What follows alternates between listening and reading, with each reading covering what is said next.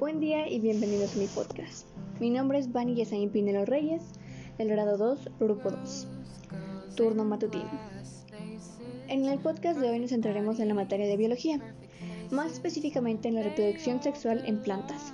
Para esto vamos a hablar de los tipos de plantas, partes de la flor y etapas de la reproducción en plantas. Sin nada más que agregar, comencemos. Tipos de plantas. Cabe aclarar que hay dos tipos de plantas. La primera es plantas sin flor.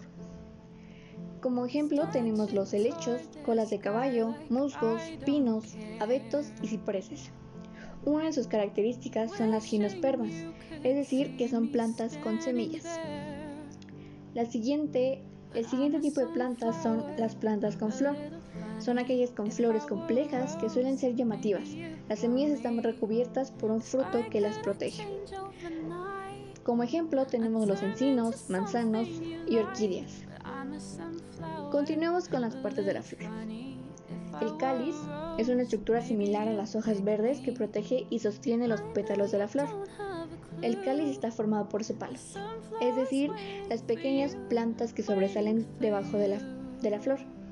La corola está formada por los pétalos de la flor. Los pétalos a menudo son vistosos y coloridos para atraer a los insectos que ayudan con la polinización.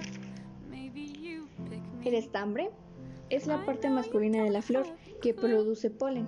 Este contiene filamento y la antera.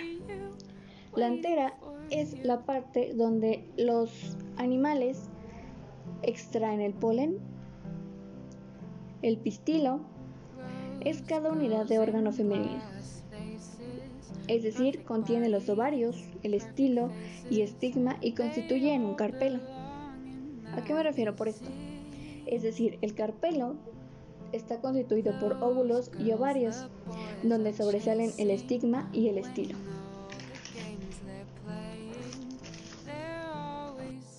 Como siguiente subtema tenemos etapas de la reproducción en la flor.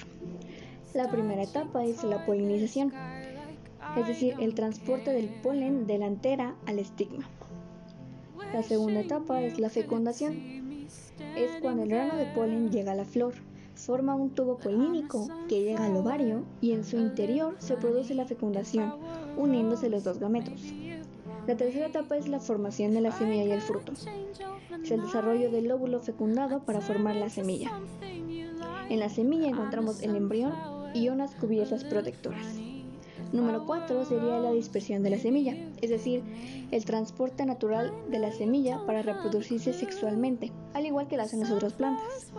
Este se puede dar por viento, agua y animales. Y para finalizar, la germinación de la semilla. Es el proceso mediante el cual un embrión se desarrolla hasta convertirse en una planta. Bueno, hasta aquí el podcast de hoy. Espero les haya gustado. Sigan para más contenido y nos vemos en la siguiente emisión. Que tengan un excelente día.